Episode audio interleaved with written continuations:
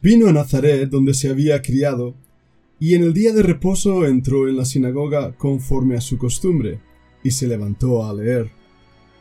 Y se le dio el libro del profeta Isaías, y habiendo abierto el libro, halló el lugar donde estaba escrito, El Espíritu del Señor está sobre mí, por cuanto me ha ungido para dar buenas nuevas a los pobres, me ha enviado a sanar los quebrantados de corazón, y pregonar libertad a los cautivos, y vista a los ciegos, a poner en libertad a los oprimidos, predicar el año agradable del Señor.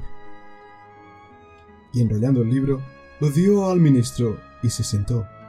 Y los ojos de todos en la sinagoga estaban fijos en él. Y comenzó a decirles, Hoy se ha cumplido esta escritura delante de vosotros. El Señor bendiga su palabra. Hemos leído en Lucas capítulo 4 versículos 16 hasta el 21. En esta semana seguiremos nuestro estudio en este precioso Evangelio, empezando hoy lunes con el Evangelio de Juan y el llamado de los apóstoles. Vamos a descubrir a qué vino Cristo.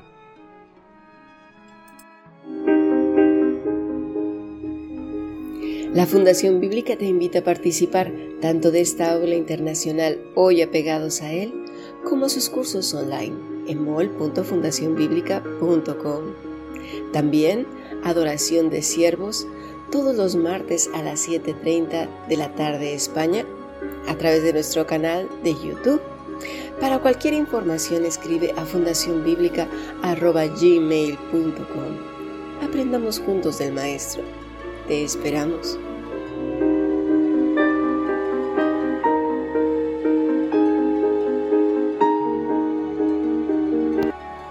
Encontramos al Señor Jesús en la ciudad de Nazaret, o mejor dicho, en el pueblo de Nazaret, un pueblecito pequeño donde todos los aldeanos se conocen. Hace unos tres años pude visitar el pueblecito de Nazaret y me quedé realmente sorprendido. Era algo diferente a lo que jamás había imaginado. Es un pueblo pequeño, una aldea antigua, los restos arqueológicos muestran la posible casa de María y José. Y también se encuentra allí la posible sinagoga donde el Señor Jesús leyó el rollo de Isaías. Lo que me asombró es que la aldea de Nazaret se encuentra en una cordillera montañosa. Eh, desde ahí puede verse perfectamente el valle de Megido o Armagedón. Ese valle es donde se va a realizar la batalla final mencionada en el libro de Apocalipsis y también en los profetas.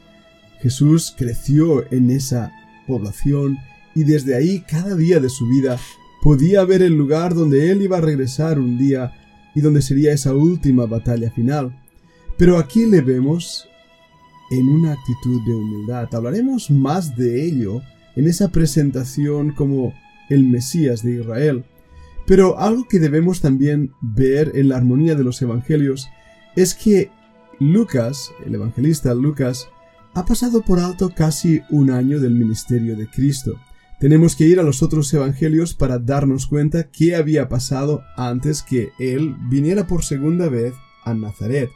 Cuando comparamos los pasajes de Mateo capítulo 13, versículos 54 al 58 o Marcos 6, eh, Marcos 6 del 1 al 6, nos damos cuenta de, de esta diferencia.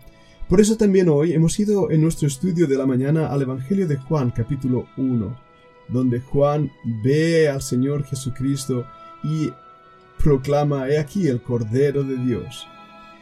La respuesta a esa proclamación hace que la gente le siga, y especialmente dos de los discípulos de Juan, que siguiendo al Señor Jesucristo, son preguntados por él, ¿qué buscáis?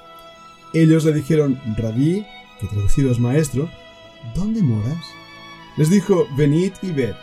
Fueron y vieron dónde moraban, y se quedaron con él aquel día, porque era como la hora décima, era ya la noche. Andrés, hermano de Simón Pedro, era uno de los dos que habían oído a Juan y habían seguido a Jesús. Este halló primero a su hermano Simón y le dijo, hemos hallado al Mesías, que traducido es el Cristo. La palabra Meshá en hebreo quiere decir el ungido. Christus en griego quiere decir el ungido y le trajo a Jesús. Versículo 42. Y mirándole Jesús dijo, Tú eres Simón, hijo de Jonás, tú serás llamado Cefas, que quiere decir Pedro. Qué importantes son estas palabras de Juan, el evangelista Juan, que nos da la información de ese año llamado el año de oscuridad del Maestro, un año donde poco sabemos lo que nos da Juan es lo único. Lucas no, no nos da más información entre la tentación en el desierto de Judea y el ministerio en Galilea. Sin embargo, Juan nos presenta algo que es vital, cómo el Señor Jesucristo se presenta a sí mismo como el Mesías y empieza a ser seguido por aquellos que habían sido los mismos discípulos de Juan. Ellos le preguntan, Señor, ¿dónde moras? Pero la pregunta que Jesús había dado primeramente es, ¿qué buscáis? Bien, vamos a intentar nosotros responder a estas dos preguntas. ¿Qué buscamos en Cristo? Muchas personas siguen al Maestro buscando tal vez algún tipo de experiencia religiosa, algo que les dé cierta tranquilidad y sosiego mental a su sentido de culpa. Otros van a la iglesia y encuentran en Jesús un grupo de amigos que eh, son realmente buenos amigos, a veces como yo digo, amigos de copas, porque al fin y al cabo son esos. Hoy te quieren y luego te abandonan. Hoy dicen que están a tu lado y luego te traicionan. Pero bueno, si alguien se siente que forma parte de una familia, pues qué bien, van a la iglesia con ese deseo. ¿Qué buscas al seguir al Señor Jesús? Otros buscan la preeminencia. No han podido triunfar en los quehaceres del mundo y encuentran en la iglesia un nicho de fama y poder y control. Tristemente eso es así. Hemos estado viendo cómo ah, la semilla del trigo crece junto a la semilla de la cizaña que plantó el enemigo en el campo del Señor, en su propia iglesia. Bien, ahí está el problema. ¿Qué buscas? ¿Qué buscas cuando sigues al Señor Jesucristo? Es importante que respondas a esta pregunta porque el Señor Jesús ahí en Nazaret estaba mostrando a los judíos en la sinagoga que Él era el Mesías, pero ya lo había estado mostrando por un año ya tenía algunos seguidores que dejando las redes le siguieron. Ya tenía algunos discípulos y apóstoles que estaban dispuestos a pagar un precio. Volvamos a esa pregunta que el Señor hace y fijaros bien que no pregunta a quién buscáis, sino ¿qué buscáis? Eso me hace pensar en cuáles fueron las primeras palabras de Cristo mencionadas en el Evangelio. Y tenemos que ir a varios pasajes. El primero se encuentra en Lucas, Lucas 2.49. Fijaros lo que dice. ¿Por qué me buscáis? ¿No sabías que en los negocios de mi Padre me es necesario estar? Esas son las primeras palabras recogidas del Señor Jesucristo en todo el Evangelio. ¿Por qué me buscáis? ¿Cuál es la razón? ¿Qué deseáis? ¿Qué es lo que buscáis de mí? En Mateo 3:15 nos narra también el evangelista otras palabras. Vayamos ahí. Deja ahora, porque así conviene que cumplamos toda justicia. Bueno, se encuentra ese pasaje en el bautismo de Jesús. Y él dice claramente, es necesario que cumplamos toda justicia, todo aquello que está escrito de mí, todo el propósito de Dios. Vayamos pues por último a Marcos 1.15. Ahí leemos, el tiempo se ha cumplido y el reino de Dios se ha acercado. Arrepentíos y creed en el Evangelio.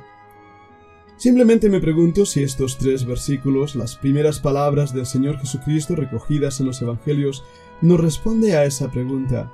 ¿Qué buscáis? ¿Buscáis la justicia? ¿Buscáis eh, los negocios del Padre? ¿Buscáis también el arrepentimiento y eh, creer en las buenas nuevas de salvación, en el Evangelio. ¿Qué buscamos en Cristo? Contesta tú mismo a esa pregunta. ¿Qué te hace seguir al Maestro? ¿Qué deseas? ¿Qué buscas en Él? ¿Qué es realmente lo que mueve la fibra de tu corazón?